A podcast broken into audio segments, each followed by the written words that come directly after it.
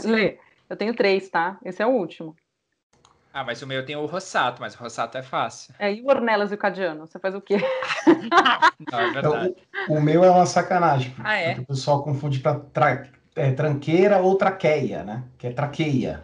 É, o Bruno teu traqueia. Bruno, traqueia, virar traqueia é fácil. É fácil. muito fácil, é muito Fácil. fácil. Aí tem a traqueia, aí, ah, a traqueia. Eu falo, é, tá bom, gente. Eu aceito dessa forma, tudo bem.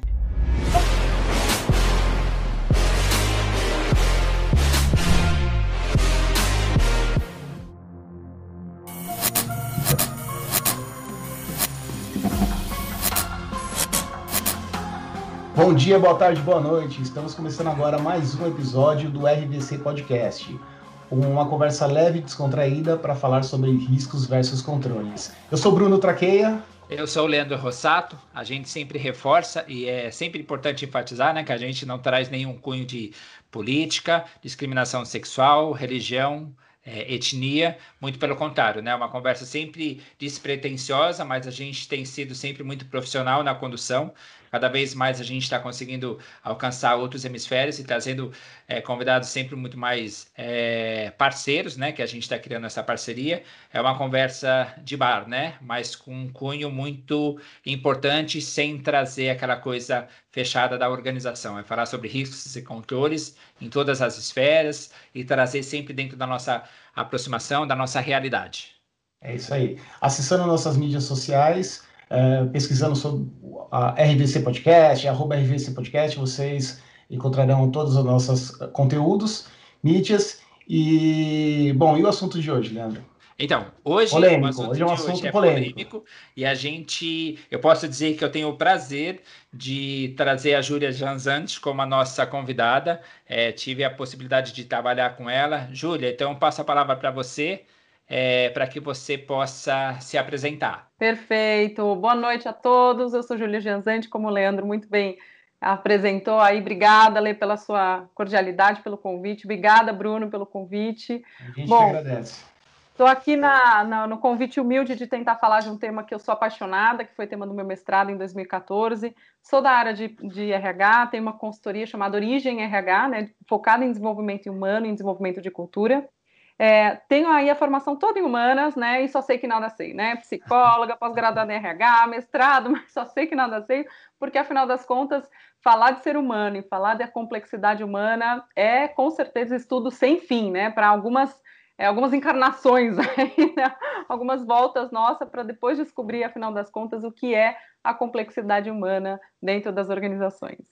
Exatamente. E é interessante a gente pensar né, na complexidade humana, como isso vai impactar diretamente no assunto que a gente vai abordar, né? Que eu vou tomar liberdade de trazer. A pauta hoje vai ser accountability, e quanto isso também é importante, né? A gestão humana frente riscos e controles, né? Que a gente sempre fala muito é, nessa correlação, né? Então, Júlia, assim, é, vou aproveitar mais uma vez de dizer meu muito obrigado por você ter aceitado essa nossa parceria e dizer que é sempre um prazer estar com você e poder contar com a sua ajuda e trabalhar com você. Mais uma vez, meu muito obrigado, Júlia. Eu que agradeço, Lê, imagina. Então, vamos, vamos lá. Vocês querem que eu faça a introdução sobre o tema, já que a gente está falando aqui do básico? Vamos lá. Vamos lá. Accountability. Accountability é um tema que a primeira coisa que eu é, fico aqui com dor no coração saber qual a melhor forma da gente traduzir, né? Já traduzi como autorresponsabilidade, já traduzi como protagonismo, mas quando a gente traduz a palavra, ela perde um pouquinho da, do seu conceito, da sua, da sua origem, né? Tem, Uhum. inclusive, um artigo recente que eu li falando exatamente do estudo da como é que a gente traduz accountability e não consegue, né? Então, continuamos aí, termo em inglês, para falar um pouco sobre autorresponsabilidade, né? E quando a gente olha né, o conceito e vai procurar, procura accountability lá no Google, você vai ver lá no dicionário de Oxford que é responsabilidade, responsabilização, né? Ou seja, você ser responsável por todos os seus atos. Quando a gente pensa na origem da palavra, ela, e muitas pessoas, né, hoje a gente vai falar da aplicação da accountability dentro de compliance, dentro, de governança e dentro também da nossa, é, da parte de competências, que é onde eu atuo mais. Mas quando você vê a origem da palavra, por que, que ela é muito usada em compliance, em governança? Porque ela vem de account, que é contar aquele ato de prestação de contas, né? Antigamente batia-se na porta e falava, vamos lá que eu escolhi os impostos.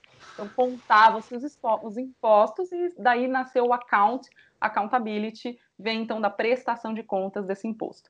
Mas com a evolução do conceito, a gente começa a entender que, na verdade, a gente é responsável por tudo que a gente faz. Não só pelos impostos que a gente, que a gente pratica, mas principalmente por todos os nossos atos. E aí vem a accountability ganhando cada vez mais poder dentro das organizações, porque a gente está falando de accountability dentro de todos os atos que a gente tem dentro da organização, da nossa vida, enfim. Né? Então, quando a gente olha aí o conceito, ele é aplicável tanto no ambiente de, de controles, como a gente vai falar um pouco aqui, quanto no ambiente corporativo ou na vida pessoal, né? em todas as, as questões que, que necessitam que você seja responsável pelos seus atos. É, e uma prova disso, né, Leandro? É, o nosso último podcast tratou um assunto muito relacionado, né? Questão de, de accountability e como a, a, é, tem essa confusão mesmo do a tradução literal para o entendimento da, do conceito accountability, né?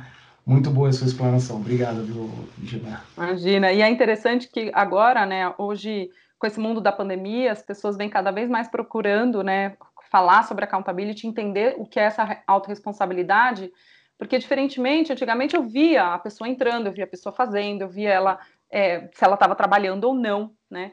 E hoje está cada um, cada um na sua casa, todo mundo em home office, então essa questão de eu não ter controle sobre o outro e contar muito com a autorresponsabilidade do outro passou, uma, passou a ser uma coisa extremamente importante dentro das empresas. Então agora eu, eu confio que ele está fazendo o trabalho dele, eu não sei mais gerenciar. Né, não tem uma gestão à distância com controle, não consegue mais fazer isso, né? Uhum. Então a accountability vem ganhando realmente bastante poder dentro das, da, dos conceitos, dos temas, das temáticas dentro ser uma, uma competência fundamental, né? Não tem como fugir mais da necessidade da autorresponsabilidade. E é interessante pensar, né, que de acordo com essa, esse cenário atual que a gente está, né, que a gente vem falando isso também com bastante ênfase as questões da, da pandemia, né, essa situação atípica que a gente se encontra, né, como hoje esse processo da accountability ele tem que versar sobre isso justamente para garantir a corresponsabilidade ou a minha autorresponsabilidade sobre um ato que eu tenho para executar, quando na realidade o distanciamento ele se tornou muito maior entre as partes, né? A gente não consegue ter uma liderança direto ali, então presume-se que a pessoa tem o alto senso né, de responsabilidade para executar, para gerir, para organizar o seu tempo. Mas, Ju, é, se você me permite, eu vou te chamar de Ju pela Sempre, minha né? intimidade. Estranho é... seria se não me chamasse de Ju. O que a gente pode pensar é, dentro desse cenário, não só atual né, que a gente encontra, mas ainda assim, quando a gente pensa nesse processo de criar essa cultura de accountability dentro das organizações, você ainda encontra alguns desafios, resistências, como que você se coloca dentro dessa situação e como que você recebe esse approach, ou seja do C-Level, ou seja do board, ou das partes que estão envolvidas, né? Como que é esse processo de a gente criar uma cultura de accountability dentro da organização? Perfeito. Vamos lá. Quando a gente pensa é, no, no, accountability dentro das organizações, é, como eu falei, ela vai além da prestação de contas, né? A gente pensa em você ser responsável pelos seus atos. Na verdade, a gente criou na consultoria um tripé. É um tripé que ele é, é fácil da gente identificar como é que a gente faz o ciclo de accountability dentro da, das organizações a partir do desenvolvimento pessoal. A primeira parte do tripé é você ser autoconsciente de todos os seus atos e, e comportamentos. Então, você reconhecer, ser autoconsciente e reconhecer seus comportamentos. Porque, afinal das contas, eu não assumo comportamentos que eu não reconheço. Se eu chegar para o Bruno e falar, Bruno, você tem que ser menos ansioso, e ele responder, imagina, eu sou ansioso, não, que é isso? Né? Pessoa ansiosa, mas não reconhece que é ansiosa. É então, né? então, como é que eu assumo um comportamento que eu não reconheço em mim? Isso é um princípio básico, inclusive da inteligência emocional. Então, o primeiro tripé da accountability é você reconhecer os seus atos a partir da autoconsciência e a partir da apropriação de que aquilo é seu, certo? O segundo, e isso, é, a base disso é a ética porque entre o certo e errado tem um mundo cinza de oportunidades para você justificar, não, mas acontece que foi o fulano, foi o Beltrano, eu que não fiquei, né? Então essa, esse mundo cinza, onde você essa zona cinza, onde você não tem claro que é certo e errado, o que vai discernir o teu comportamento, assumir o seu comportamento, é o bom senso, é a ética, é a tua integridade que vai falar isso aqui é meu, certo? Uma coisa super simples, vamos supor, ah, é óbvio que você não pode roubar, certo? Ok, até aí tudo bem. Mas quando uma colega erra e você, é, ou, ou, você erra, na verdade, o colega é, acabou se prejudicando com isso. E você poderia dar uma de cachorro morto ali, né? Ah, no final, não tem nada a ver com isso, isso não foi comigo. Ou você pode simplesmente falar: peraí, vamos lá, essa situação fui eu que causei, fui eu que errei, então logo eu estou trazendo para mim a consequência, a responsabilização justamente dessa situação. Então, é, é, essa zona cinza que eu falo que é onde a gente separa os meninos dos homens, né? Os homens que eu digo, né, os, os, as pessoas maduras são pessoas capazes de reconhecer, assumir os seus atos e falar isso me pertence, isso é meu. Quando a gente passa do primeiro tripé, a gente vai para o segundo tripé, que é o impacto. Então, isso é meu impacta nas pessoas dessa forma. Por quê? Isso é extremamente importante, porque eu posso assumir, mas eu não se eu não reconhecer o impacto nos outros, eu acabo não criando um movimento de solução. Então, vamos dar um exemplo aqui. É, vou pagar, pegar meu filho na escola e paro na fila dupla, ok? Uhum. Eu até posso falar, ai, fui eu, seu guarda, desculpa aí, fui eu. Mas isso não é accountability completa. Por isso que a autorresponsabilização não define accountability na sua integridade. Porque quando eu falo, fui eu, seu guarda, eu até assumi a minha responsabilidade. Mas peraí, eu não deveria ter parado em fila dupla, dupla a partir do momento que eu tenho que reconhecer que o impacto no outro vai ser prejudicado, vai, vai ser ruim. Uhum. Então, o impacto dentro da accountability é fundamental para você identificar como é que você circula, impacta o meio onde você atua, de uma forma onde você reconheça que, que, as pessoas, né, que você convive num, numa sociedade e que se você não fizer a sua parte e fizer a sua parte considerando o impacto que você tem no outro, você não cria um sistema accountable. E o terceiro pilar é você construir as soluções a partir desse olhar, como eu ajo, como isso impacta, que como é que eu posso então repensar as minhas ações para buscar diferentes soluções. Então você é um ciclo. Você a todo momento está vendo seus comportamentos, vendo as suas ações, criando, identificando os impactos e revendo as suas ações a partir da forma como você lida com as coisas. Vamos pegar uma situação bem simples dentro das organizações. Você tem um problema com o chefe, certo? E aí você acha que o chefe é centralizador. Então você, como não accountable, você chega com o seu colega e fica falando mal do seu chefe, ok? Isso é o vitimismo, que a gente chama que é a não accountability, né? Então, assim, eu estou lá vítima do processo. Ah, meu chefe que é centralizador. Agora, se eu sou accountable, eu vou pensar assim, puxa, como é que eu estou contribuindo com essa situação? O que eu faço que eventualmente possa estar gerando, inclusive, esse impacto do meu chefe ser centralizador? E aí a minha solução vai ser, por exemplo, pedir um feedback para ele. E quem sabe o seu chefe não chega para você e fala assim: Nossa, que bom que você me perguntou, porque eu estava mesmo com dificuldade de entender é, até onde você consegue sozinho. Então, assim, a hora que você reconhece que você tem poder de mudar a situação a partir do repensar das suas ações, é a hora que você transforma as situações de sua vida. Então, quando a gente trabalha a cultura de accountability, que é exatamente o principal mote da nossa, da nossa consultoria, é quando a gente começa a entender qual, qual é o nível de consciência que as pessoas têm dos seus próprios atos, como é que elas impactam as pessoas e como é que eu faço para convidar as pessoas a se protagonizarem de uma mudança. Então, vamos supor a organização quer ser mais inovadora. Ok. Então, ah, então contrata empresa de inovação, treina todo mundo design thinking. Não é isso. Inovação é a forma onde eu recebo ou não recebo novas ideias. Está no meu comportamento, no meu mindset. Então, eu quero, se eu quero trabalhar uma cultura voltada para a inovação, eu tenho que convidar as pessoas a perceberem como elas lidam com inovação, como elas recebem inovação, como elas impactam as situações com inovação e como é que elas buscam novas soluções. Então, a base de uma mudança é a hora que as pessoas se tornam autoconscientes dos seus atos e começam a perceber que se ela mudar sua atitude, ela pode gerar novas, ela pode gerar novas situações na organização, ela pode gerar mudança. Então, accountability dentro da organização é a hora que você ganha uma, uma autoconsciência maior do seu organismo, que é a organização. Agora, é fácil mudar, como o Leandro me perguntou? Óbvio que não. O que a gente fala é que a, a grande, o grande desafio da transformação de uma cultura accountable é exatamente a alta direção. Porque, infelizmente, gente, essa faz parte da nossa história. A gente tem no Brasil um histórico, isso, isso inclusive, se vocês quiserem ver materiais do tipo do Hofstede, que estuda culturas, enfim, né, tem outros autores que mostram que a nossa cultura é uma cultura paternalista. Até aí, acho que não é novidade para ninguém, não preciso nem uhum. citar aqui os autores.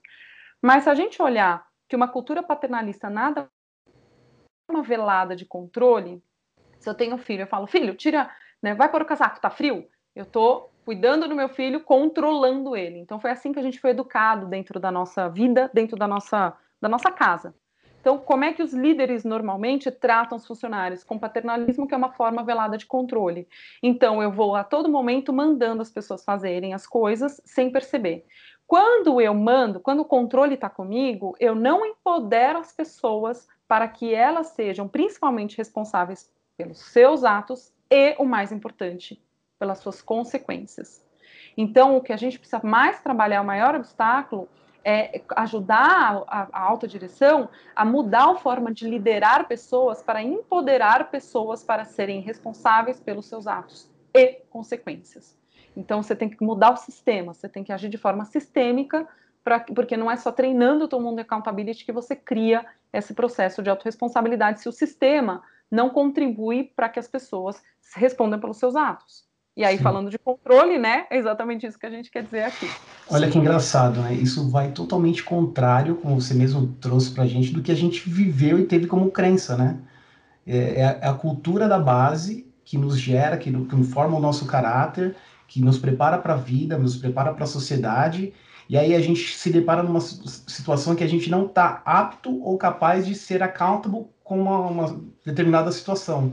Olha como a gente sempre fala da base, né, Leandro? É, sim. Da base, sim. mudança de mindset, cultura. Sim. E como é... isso é, deve ser um desafio, né? Deve ser não, é um grande desafio, né, de mudança. E, e, eu acho que é uma coisa que a gente vem reforçando muito, né? E ficou muito claro também no episódio anterior, né? Quando a gente falou sobre as questões de segurança é, da informação, né?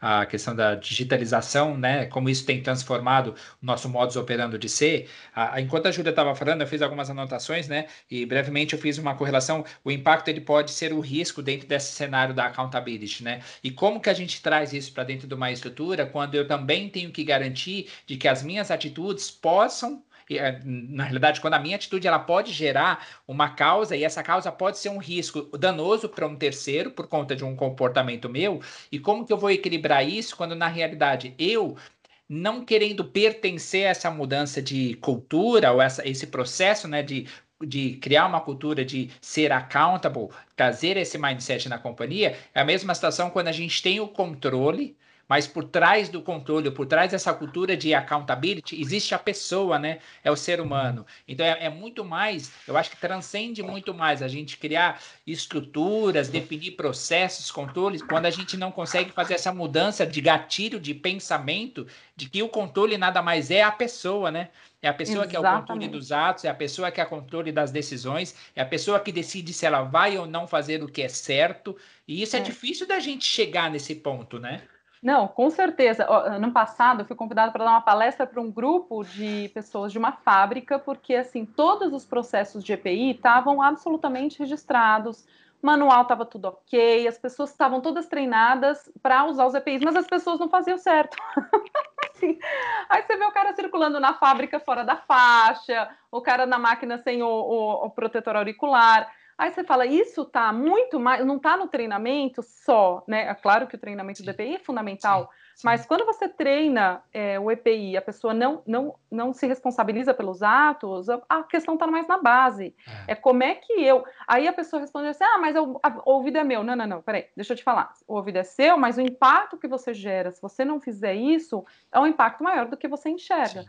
Então tem uma, um processo que é assim, os processos eles estão a, a serviço da, da organização, né? e as pessoas cumprirem esse processo, ela é minimamente o que é esperado para que a gente possa ter uma organização segura. Né? Então, quanto, e olha só que louco isso, gente. Quanto menos a gente é accountable, isso também é, é já é fato, tá? Já é, já é estudo. Quanto menos accountable a gente é, mais controles eu preciso ter. Porque, afinal das contas, é, eu, eu não tenho o bom senso de usar o EPI. E aí eu tenho que ter a multa, eu tenho que ter o EPI sim. do EPI, eu tenho que ter o supervisor do EPI. Porque as pessoas não têm a postura accountable de falar, isso aqui já é suficiente, eu já assumi os meus atos, isso aqui já é suficiente para eu saber o que eu preciso fazer. Então, os controles, eles vêm, e o Brasil, ele é burocrático, justamente pela falta de accountability. Sim. Porque a gente sempre acha, né, infelizmente na nossa cultura a gente tem o famoso jeitinho, né? Então a gente sempre acha um jeitinho de justificar ou de burlar a situação, e aí existe a regra da regra da regra, sim, porque afinal sim. das contas as pessoas não seguem. Então a gente vai criando um monstro de burocracia e como fica muito engessado, é mais cansativo das pessoas seguirem, seguirem essas regras. Então, como é mais cansativo, mais elas burlam. Olha que louco, né? Você vai é, retroalimentando exatamente. a engrenagem. E dentro das organizações, mesma coisa. Você vai criando a regra da regra da regra, em vez de trabalhar o mindset, a mentalidade de se tornar accountable pelo que você faz. Sim. Então, a base, na verdade, está na forma como eu encaro os meus comportamentos, as minhas atitudes e me torno responsável por isso, né? E ó, eu vou Sim permitir fazer uma observação, porque como isso está tudo muito mais próximo da nossa realidade do que o que a gente pensa, e esse é um ponto que a gente sempre traz isso, né? O quanto essas questões de riscos e controle fazem parte da nossa vida, né? Você estava falando das questões do EPI, né? Do qual necessário é para você. O EPI é como você falou, bingo, né? É o controle para mitigar uma situação, né? Onde eu moro, a gente está passando por um processo de pintura na fachada das casas aqui e, eventualmente, os pintores estão trabalhando em altura. Então, trabalhar altura, tem andame, tem uma NR específica para isso, para trabalhar altura. Eles usam todas as amarrações, só que as amarrações não estão presas na barra de ferro. Estão, estão presas Não adianta, aí, né? Aí a, a, questão é aquela, a, a, o que você estava falando, né? Tá, eu sou, eu não sou accountable, mas essa sua ação da sua negligência, ela vai causar um impacto em terceiros, porque se você cai, é uma corresponsabilidade do condomínio, se você cai e vem a falecer, é uma responsabilidade frente à sua família. Então, qual é o impacto da sua ação em você tornar uma pessoa negligente, uma pessoa não responsável de si, ou não ter essa accountability dentro da sua, da sua objetividade, né? Se eu puder me colocar dessa forma, o quanto isso impacta, né? Aí é aquela de novo, né? É, o, a, a vulnerabilidade da sua situação com o risco, qual é o impacto, qual é a causa de terceiro, né? Então a gente, como ser humano, também pode ser considerado um risco e o próprio controle, né? Porque eu posso ter controle é. sobre as minhas ações e ser um risco em ser negligente, né? E aí eu falei para o rapaz, né? Até para eu concluir o raciocínio, eu falei, nossa, interessante você estar tá com todas as amarrações, ela só não está presa. Ah, porque eu não tenho gatilho para colocar. Aí eu falei, mas aí você deveria negar trabalhar em altura e a empresa te oferecer. Mas aí a, a, gente cai numa outra situação, ah, mas é porque eu preciso do trabalho. Eu acho que aí é aquela história, né? A burocracia também vem por conta disso, e muitas das vezes a gente não é. tem como só ocupar uma situação, porque tem outros vários fatores por trás que nos coloca, às vezes, a gente tomar algumas decisões que a gente coloca em risco, né? Ou uma dependência de trabalho, ou uma nessa, nessa situação, por exemplo, se ele negligenciasse o que poderia acontecer, né? Então é, é. é difícil essa mudança. Por isso que a responsabilidade, eu acho, até para eu concluir, é sempre do top level, né? Isso. Da alta administração, como eles querem trazer um ambiente de segurança também, né? Exatamente. A Caroline Taylor, que é uma grande autora de, de cultura, ela fala assim: você quer, você quer identificar a cultura de uma organização? Faz três perguntas para o CEO: onde ele gasta tempo, onde ele gasta o dinheiro dele e onde, por onde, pelo que ele demite e, e promove as pessoas. E aí, quando você vê que de repente ele deixou de cumprir uma ANR porque o dinheiro é mais importante, você já sabe. Tem, vou, vou dar uma situação real para vocês. Recentemente eu estava falando com uma pessoa, ela falou assim: puxa, ela, ela trabalha numa fábrica e ela estava falando do, que ela estava desconfortável, que ela pegou Covid, porque a, a, a, a fiscalização com as máscaras não está tão forte, etc. E aí ela levou isso para o diretor dela, e o diretor, puxa, mas está no meio mais importante da fábrica. Então, assim, fica aquele jogo entre o que é mais importante na organização. Então, quando a gente fala de uma organização segura, se ela não for prioridade para o CEO, não vai ser prioridade para ninguém. Sim. Inclusive, assim, pelo que eu abro mão, em, em detrimento do quê, né? São, são óbvio que a gente não pode minimizar esse tipo de complexidade, né? Porque é, de novo, com tudo, com toda a complexidade que a gente está vivendo, não é um fator só, mas é exatamente a hora que a gente enxerga a diferença, de novo, da questão da base da ética, da integridade, né? O que, que ele está escolhendo em detrimento do quê, né? E, e, então, o que a CEO faz, que, que pequenas decisões ou grandes decisões o CEO toma no dia a dia, que faz com que a organização possa ser uma organização segura, porque ele está falando isso aqui é mais importante que isso. Olha que né? interessante. E as pessoas, obviamente, poderem acatar isso e falar, puxa, eu tenho, eu trabalhei numa, vou falar bem, então eu posso falar o nome da empresa. Trabalhei na Natura e teve uma, um caso clássico lá da, de decisões, não uma só, mas mais de uma decisões na época do Luiz Abra, faz tempo que eu trabalhei lá, é, de ele falar, não, eu vou abrir mão do dinheiro em função da nossa, do nosso valor sustentabilidade. Então, pequenas decisões que ele falou, não, tira de linha porque isso aqui está está atacando a natureza, isso aqui está feito da forma errada, demite o fornecedor tal, porque a caixinha que ele fez não é da madeira é, é, que está ecologicamente correta. Então, assim, eram decisões que reforçavam dentro da organização o valor dele de sustentabilidade. Isso, agora pega essa decisão de sustentabilidade, coloca em ética. Entendeu? E aí uhum. você vai ver exatamente como é que você pode. É, como é, o, o, de novo, né? O que é importante para o CEO, onde ele gasta dinheiro, onde ele gasta tempo, e pelo que ele promove e demite as pessoas. E é nesse tipo de ambiente que as pessoas vão fazer as pequenas escolhas se eu posso ou não posso ser accountable. Aqui todo mundo faz. Aqui todo mundo é, passa por baixo do pano mesmo. Por que eu, que se, eu, eu sempre fiz assim. Eu sempre fiz assim. Aqui ninguém olha, ninguém liga se eu fizer dessa forma. Não, bola, meu filho, pode pegar, porque aqui ninguém presta atenção. Então, assim, é, o que é aceito dentro da organização que consegue contribuir ou não para a postura da pessoa sim, ser accountable ou não. Né? Ó, é, Bruno, vou usar mais um exemplo, se você me permite. É, dentro desse mesmo que você mesmo disse, né? O, quais são os valores que o próprio CEO traz para ele, de que é de importância dele, é o que ele vai é, trazer dentro dessa estrutura organizacional. Né? Eu também trabalhei numa empresa é, onde a questão segurança era o principal valor, mas quando eu já trouxe esse exemplo várias vezes para o Bruno, eu sempre reforço, mas tem muito a ver com isso que você falou, né? Agora é, me fez eu ainda entender muito mais por que, que o valor da segurança era o nosso principal valor, porque era o principal valor que o meu CEO tinha na certeza de que ele ele dirigia da casa dele para a empresa, mas o intuito era de que ele voltasse da empresa para a casa dele, que era junto da família dele. Então, todas as reuniões que a gente tinha, toda e qualquer é, situações de salas de reuniões ou reuniões abertas, treinamento, a gente sempre tinha que, por obrigatoriedade, falar, gente, em caso de incêndio, a, a, a rota de fuga é essa, o ponto de encontro é esse, porque segurança é o nosso principal valor, mas segurança é em voltarmos para a nossa família. Isso é, era tão natural que a empresa, obviamente, é, tinha como controles, né, treinamentos específicos, mas aí ela passou a dar um adesivo para cada um dos funcionários, e aí eu coloquei a minha próximo do volante e uma na minha carteira, porque eu estava sempre com a carteira quando abria e estava ali e no meu volante, porque essa segurança começou a tomar uma proporção tão grande, porque é o que você falou, né? O exemplo do que a empresa oferece, porque me pertence o valor, então o valor segurança não é só na parede, o valor é um valor meu de princípios de garantir essa segurança para todos.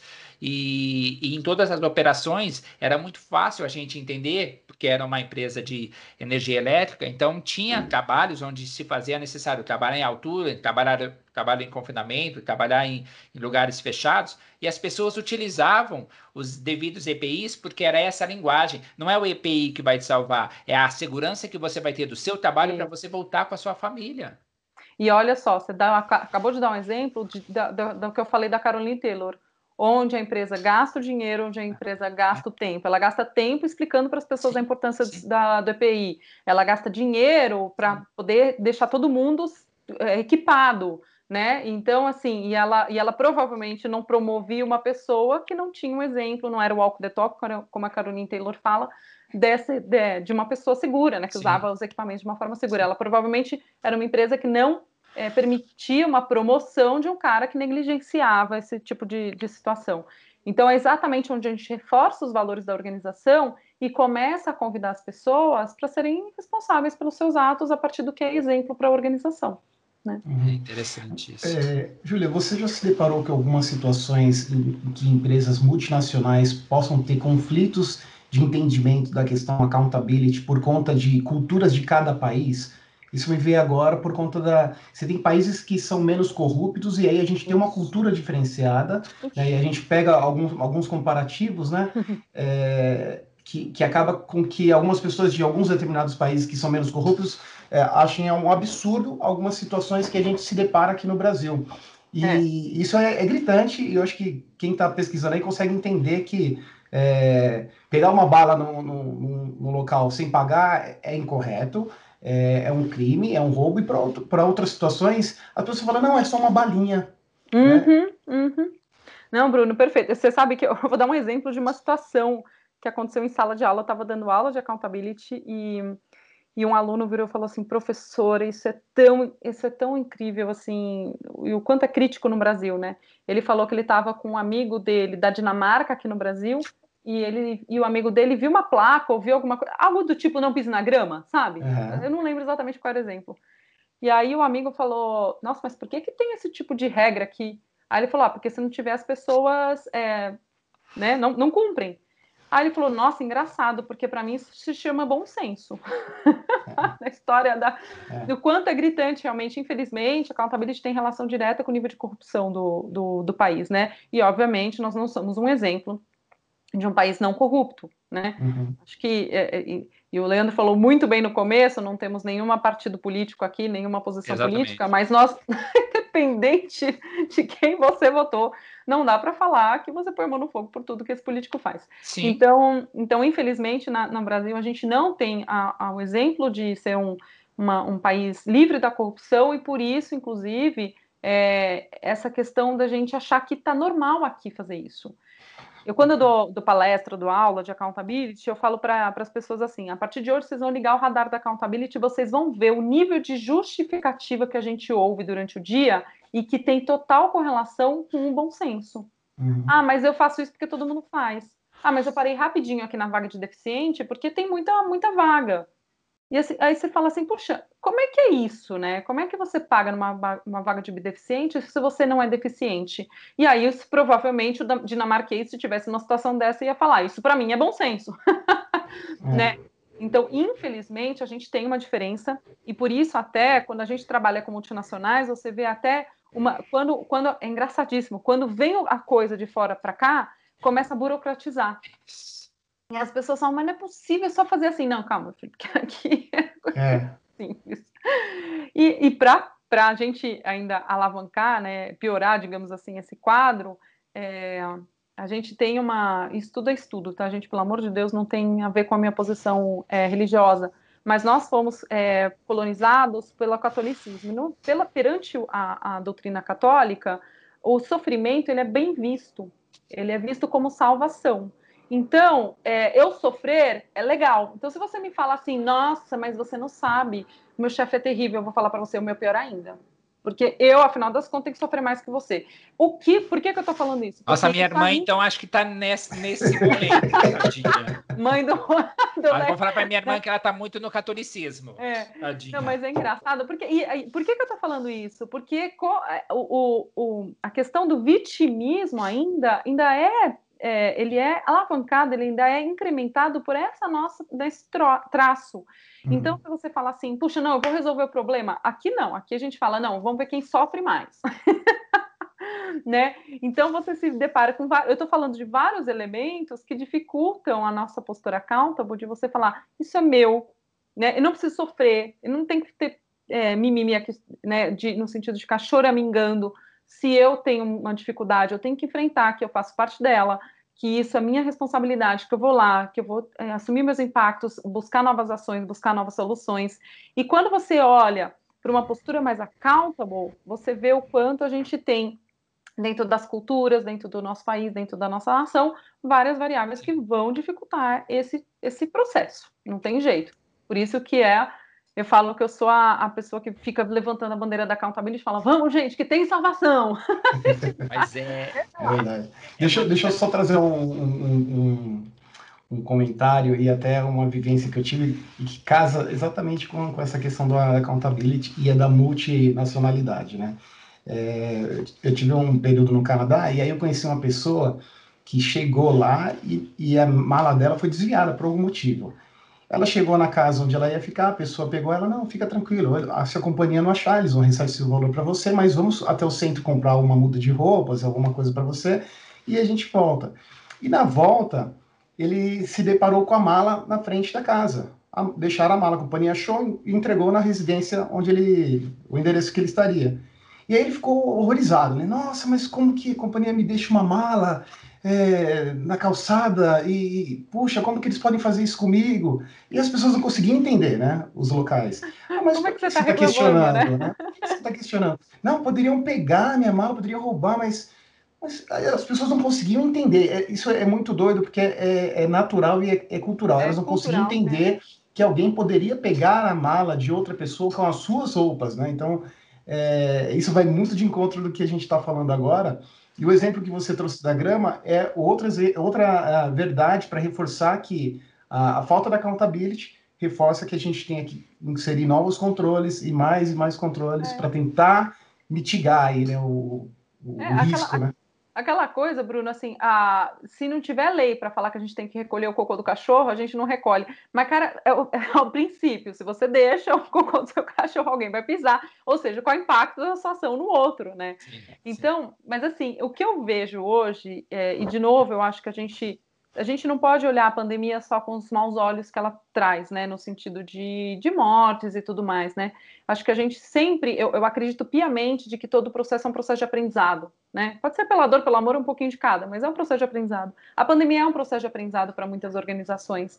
E eu acho que um dos grandes aprendizados é justamente que, assim, a gente vai precisar trabalhar a accountability das pessoas, de novo, porque a gente não tem mais controle sobre onde elas estão, o que elas estão fazendo, etc. Então, esse tema ele começa a chegar com, com, pela, pela, primeira vez eu estou sentindo na pele porque eu trabalho com ele desde 2013 2014 ele começa a chegar na pele das pessoas na, nas organizações como algo genuíno. Antes os, os CEOs chamavam falavam assim para gente ó oh, precisa trabalhar a accountability das pessoas para a gente poder é, fazer as pessoas ter né ter mais autogestão né porque aqui ficou todo mundo se vitimizando tem uma cultura de culpa e eu não quero isso Hoje a gente já vem assim, puxa, a gente precisa trabalhar accountability, porque assim, não tem mais como. Ou a gente acredita que as pessoas têm que ser responsáveis pelos próprios atos, ou a gente não tem como ficar controlando o que ela está fazendo mais. Então a gente está dando um passo, né? A gente está avançando aí é, numa. Uma, eu vejo que assim, a gente está avançando numa tentativa mais sustentável de desenvolver accountability, porque agora, pensa só, se eu desenvolvo dessa forma, a hora que o cara volta para o escritório, eu não vou retroagir, porque eu já desenvolvi a postura da responsabilização. Então, uhum. eu começo a criar organizações mais flexíveis. Eu começo a, deixar, a, achar que o home office sim pode ser uma alternativa, mesmo que eu não, sa não saiba o que ele está fazendo, porque ele já aprendeu a ter, a, tua, a ter responsabilidade pelo que ele faz, pelo que ele entrega, né? E, e isso vale para tudo, vale inclusive para Hoje em dia as pessoas estão negociando as coisas da casa dela. Então vamos supor uma pessoa de compras. Ela está na casa dela negociando. Ela poderia, entre aspas, muito bem, falar, ó, oh, cara, então eu vou, eu vou, vou, vou priorizar você aqui no contrato e a gente depois dá uma acertadinha. Ela no escritório, se ela fizesse isso, obviamente o chefe estava olhando e vai, não, peraí, né? Já para tudo, demite a pessoa. Hoje em dia ela pode fazer da casa dela e aí. Sim. Uhum. Entendeu? Então, assim, ou a gente começa a trabalhar realmente a ética e a accountability como base, ou a gente não consegue mais fazer essa gestão à distância. Sim. Então, as organizações estão precisando repensar, é, pela primeira vez, como é que é o trato adulto como adulto. Né? E, de novo, a gente vem numa gestão mais paternalista, a gente vem uma, uma gestão onde, onde a gente, se a pessoa não, não, não era responsável pelos seus atos, eu punia e, e ou, né, eu tinha aquela questão do controle que eu já falei. Hoje é o seguinte, ou eu trato como adulto, ou não tem alternativa. Ou a, ou a pessoa se comporta como adulto, ou não tem mais alternativa. Então a gente começa a ter accountability num outro patamar, que é um, um, patamar muito mais necessário e que não tem volta. Eu vejo que não tem volta, né? Porque agora, é, uma vez avançando esse nível de responsabilidade, é, espero eu, né, que as pessoas regredindo, né, regressando para suas para suas bases dentro das organizações, vão perceber que era assim que deveria ser desde o começo, né? Ó, oh, é, é, vocês estavam falando, eu estava fazendo algumas anotações, vou trazer dois pontos. Um, é, voltando um pouco sobre o que o Bruno falou da questão né, dessa trabalhar a empresa onde a gente tem uma subsidiária num outro país, essa questão né, de, da logística, o, o outro país é mais ético, o nosso é menos ético, enfim, independente, né? Mas duas situações muito é, coerentes dentro do processo onde que eu realmente trabalhava, a gente tinha duas situações. Eu trabalhei numa empresa que a gente era subsidiária uma empresa estrangeira, e a gente tratava as questões de propinas de forma muito diferente. A propina nesse país não tinha esse viés e esse colunho negativo que era aqui, então nas nossas atribuições propina era totalmente proibido, mas nesse país propina, dependendo da situação com que ela estava envolvida, ok, poderia acontecer, diferente, a gente está falando do mesmo assunto, mas, né, por conta de, de de transparência, níveis de transparência diferentes, ao mesmo assunto tratados de formas distintas. E um outro exemplo era na, na questão das, das nossas prestações de contas. básico, né? Um controle de pagamento e reembolso de despesa. Aqui, obrigatoriamente, eu tenho que ter lá o cupom fiscal, a veracidade da informação. Ok. Lá, o comprovantezinho do cartão de crédito já era passivo de validar as suas despesas de viagem ou de reembolso, seja lá qual fosse, porque não tinha essa a intenção de corromper, né? É, então, exatamente. Não existe essa preocupação, né? É, a, exatamente. A preocupação da intenção, né? Exatamente. É o que você falou da mala, né, Bruno? É. Como assim? Precisa? Mas existe alguém que faça isso, né? Não, e aí vai, né? Ah, mas é. uma nota, não, isso vai burocratizar, isso vai né, atrapalhar o processo. Mas eu acho que a globalização, né, o fato da, porque assim, hoje em dia não é só a globalização, né, a gente está num mundo tão, tão bunny, né, que assim, hoje eu posso trabalhar para uma empresa da Finlândia morando no Brasil, Sim. né, então hoje eu acho que essa, essa, esse, essa mexida que está dando com a pandemia, das pessoas poderem trabalhar além das fronteiras, está começando a criar uma outra é, noção de que a gente pode, também pode ser assim aqui, sabe? Isso eu acho que é a parte boa da história. Quando a gente vê, por exemplo, o Netflix, eu não sei se vocês conhecem, tem um vídeo bem, bem tranquilo, bem fácil de achar no YouTube, sobre a cultura do Netflix.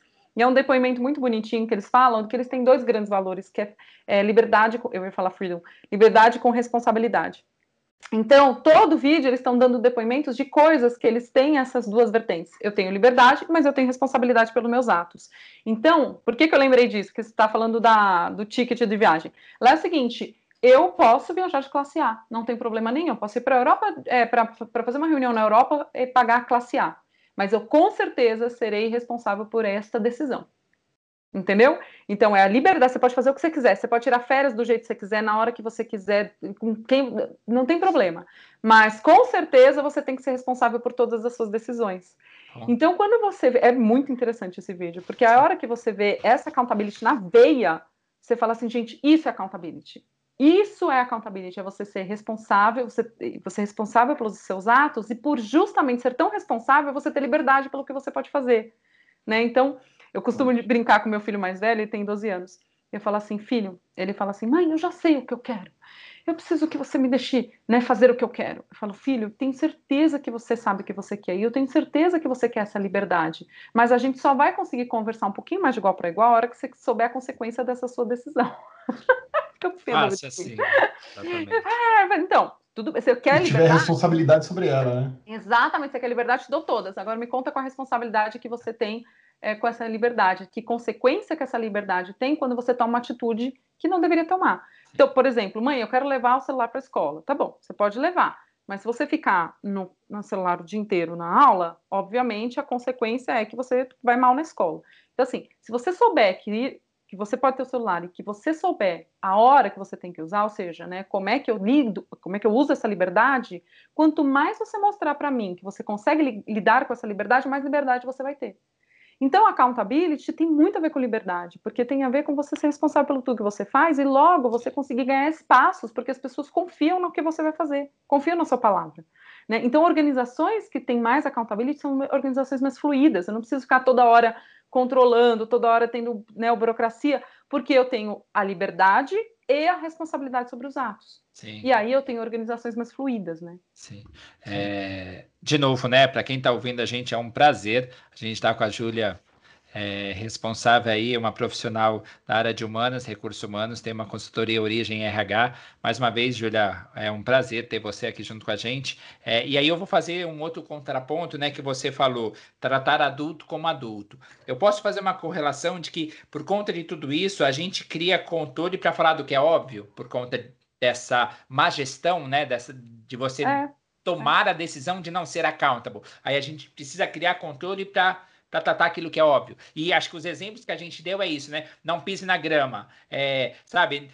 A mala tá ali, não precisa criar nenhuma, nenhum modelo de segurança, porque ninguém vai tomar posse daquilo que não é seu, né? Isso também é um pouco de verdade dentro desse ambiente que a gente continua criando controle para aquilo que é óbvio por conta de resistência, Júlia? É, eu, é assim, quando eu falei da maturidade, tem um dos autores que eu li quando eu fui fazer minha dissertação de mestrado, ele associa accountability com maturidade, que é exatamente isso que eu estava contando meu filho, né? De ser responsável, né? Ter liberdade de ser responsável pelo que você faz, né? É, e quando a gente, quanto mais a gente vai conseguindo criar essas organizações mais maduras, ó, o, o, controle óbvio passa a ser inexistente. Porque assim, é tão óbvio, gente, não vou ficar fazendo isso, né? Isso aqui é, é é a, a, a, criança que faz, né? Você pensa assim, né? Então, aí você começa a amadurecer a organização e tirar os controles óbvios, porque a organização já entende que é, não fazer aquilo faz parte do, da cultura dela e que ela já está, inclusive, instalado, já, já passou por um processo onde a consequência daquilo já também já, já foi validado por todos, né? Vou dar um exemplo aqui. Vamos supor que você tenha que. É, gente, isso aconteceu, tá? Numa empresa que eu trabalhei.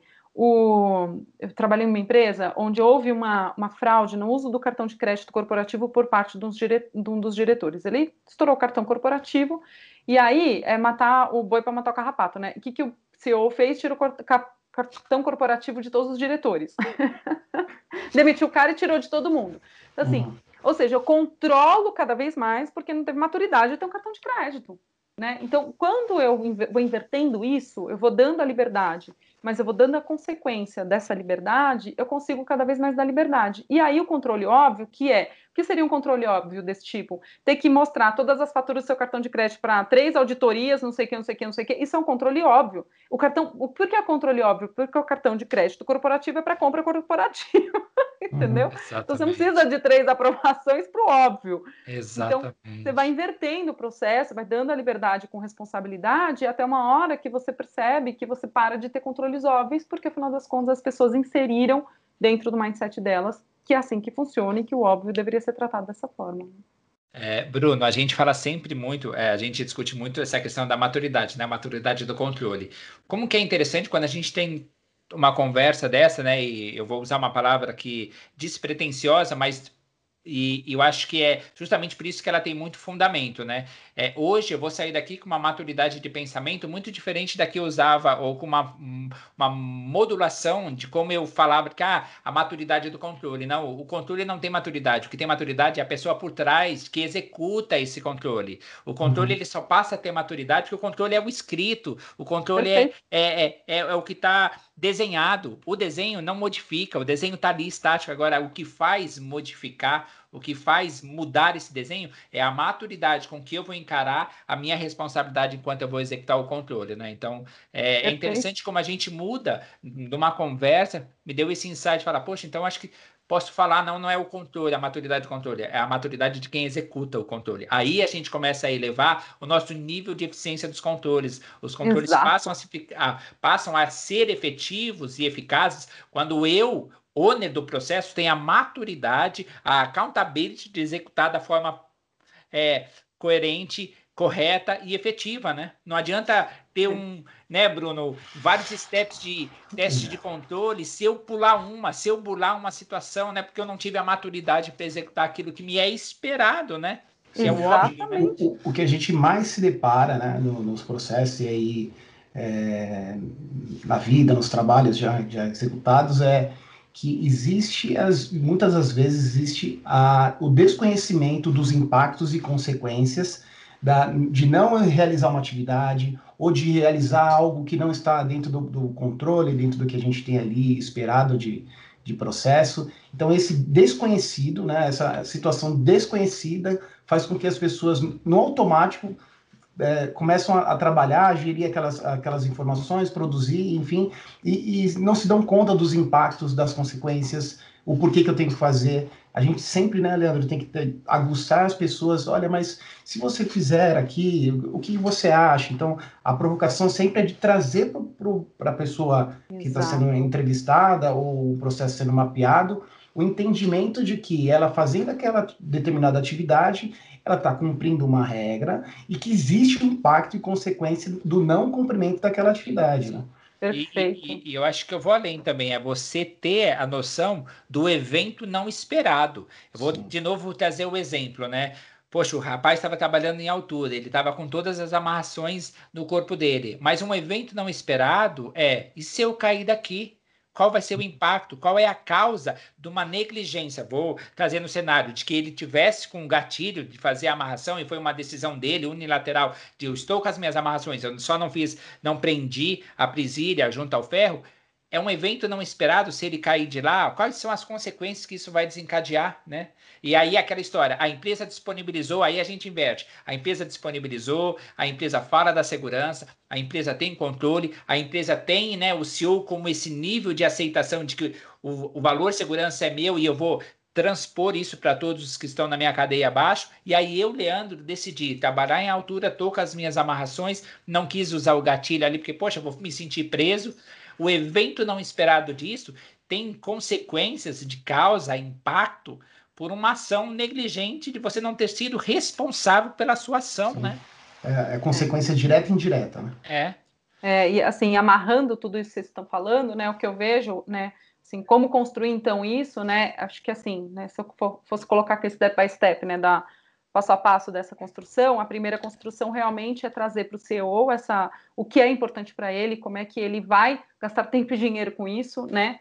E trazer as pessoas muito mais para um processo de entendimento do porquê da, daquilo. Porque o que eu vejo, eu estou falando disso justamente porque assim, eu vejo muito treinamento de EPI, ou de segurança, ou de, de compliance, mas a gente, é, de uma certa forma, passa muito rápido sobre o, o, o que, que significa não cumprir isso e por que, que eu estou sendo treinado disso. Então, às vezes, a gente gasta muito dinheiro, muito tempo treinando as pessoas no procedimento, aí volta na questão do, do, do que você acabou de falar, da maturidade do controle, gasta muito tempo treinando as pessoas no procedimento, ao invés de, de gastar um tempo e um dinheiro treinando as pessoas no porquê que aquilo é importante, principalmente para elas. Uhum. Né? E aí, quando eu vou começando a, a, as pessoas vão se apropriando daquilo, eu vou tirando de novo os controles desnecessários, que as pessoas estão cada vez mais internalizando esse comportamento e falando isso é meu, eu já entendi o impacto que eu gero, eu já entendi o, a diferença entre o certo e o errado, ninguém precisa ficar me contando, e aí eu vou amadurecendo a organização, e quando você vê, você tem uma organização mais accountable, mais madura, com controles eficientes, com controles inteligentes, e não com controles desnecessários. A contramão disso, que é muito comum, é, são organizações onde isso não é importante para o CEO, então ele não tá, não é walk the talk disso. E aí eu, a, fica, por exemplo, a área de treinamento treinando, treinando, treinando. A, aí você vê um monte de problema porque o treinamento não está adiantando, aí aumenta o controle.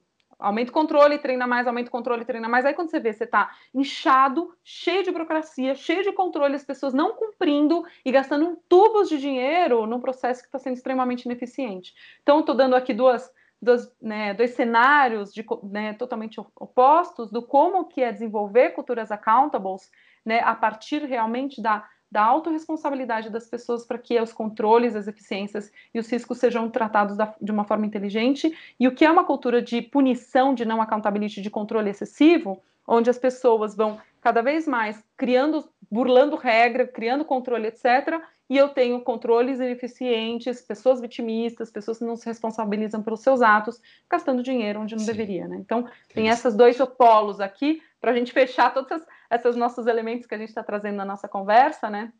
Para a gente poder organizar como é que, então, eu faço para criar é, uma organização que seja né, accountable de verdade, né? Isso aí. Maravilha é, tivemos uma aula, né? Eu acho que é melhor do que, do que hoje, né? Sair com conhecimento sobre o que é accountable é, foi sensacional e foge um pouco do que eu já tinha de conhecimento e, e agregou demais. Eu queria agradecer, Júlia, uh, pela sua participação no nosso podcast. É, eu gostaria também que você repetisse para a nossa audiência o nome da, da do vídeo no, no, no, Netflix, que eu acho que é ah, bem interessante. É, é, uma, é, é, alguma coisa. Se você procurar cultura Netflix, tá. é, Freedom and Responsibility, você já vai encontrar. É bem fácil de achar no, no YouTube. Né? Mas é, vale a pena três minutinhos de vídeo, mas você sente ali na pele a diferença. Eu dei recentemente esse vídeo numa aula, que eu estava dando uma aula de accountability, eu dei para inspirar os alunos. Aí quando eu passei o vídeo dos alunos assim, eu quero para o Netflix, a minha empresa é oposta disso. então dá para é. gente, três minutinhos já sente na pele o que é uma empresa com liberdade e responsabilidade, né? É, eu encerrando esse episódio, eu vou acessar, eu não conhecia, eu vou, vou buscar esse vídeo, assim, já fica a dica para vocês aí que, que estão nos ouvindo e nos assistindo.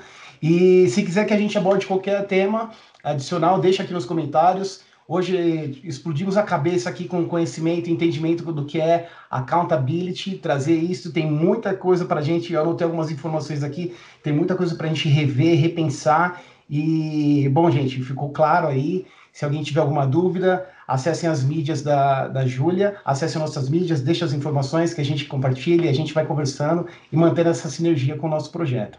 Tá? É Leandro, gostaria de eu, eu queria aproveitar é, e dizer, Júlia, eu não tenho realmente, é, até pela minha relação que eu tenho com você, eu me lembro do nosso primeiro encontro, inclusive, eu sentado no sofá e a forma com que você me abordou. É, eu não tenho, de novo, palavras para descrever o quão feliz eu me encontro como profissional.